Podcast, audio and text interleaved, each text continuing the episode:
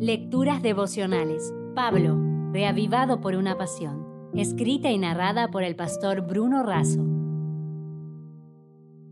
Hoy es 23 de julio, redimiendo el tiempo.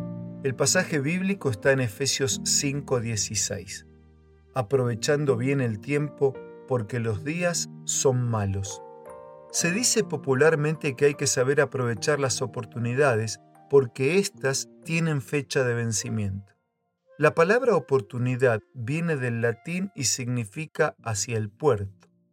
Da la idea de una nave que aprovecha el viento y la corriente para llegar al puerto con seguridad. Lo breve de la vida es un fuerte argumento para hacer buen uso de las oportunidades que Dios nos da. El otro argumento es que los días son malos.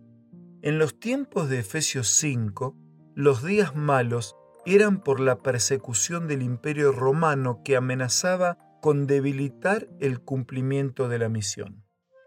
A continuación, trazaré un paralelismo en contraste con algunas ideas modernas comparadas con las viejas ideas del apóstol.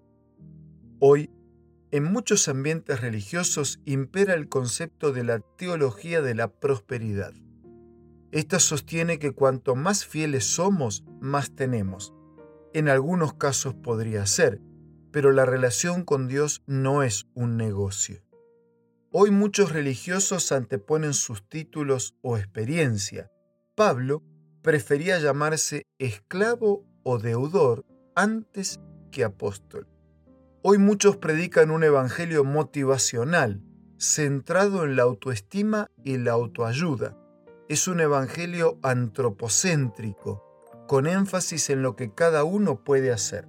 Pablo, sin embargo, predicaba el evangelio de Jesucristo, porque es imposible que el hombre pueda salvarse por sí mismo. Es algo que no estaba basado en sabiduría propia, sino en la sabiduría que viene de Dios.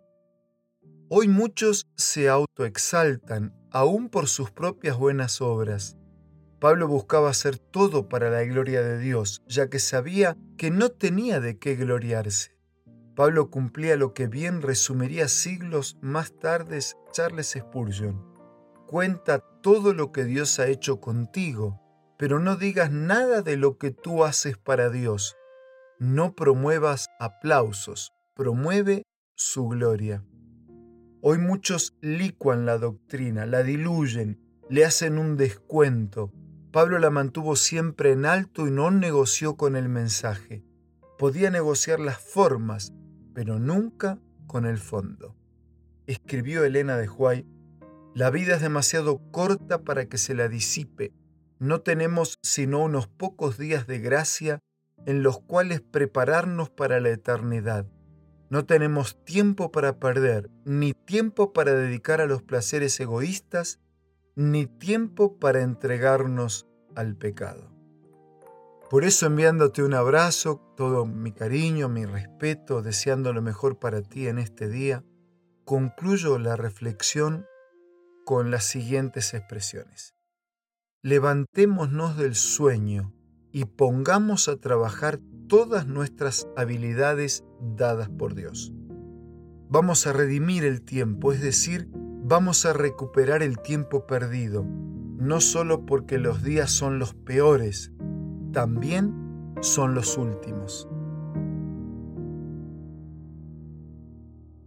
Si desea obtener más materiales como este, ingrese a editorialaces.com.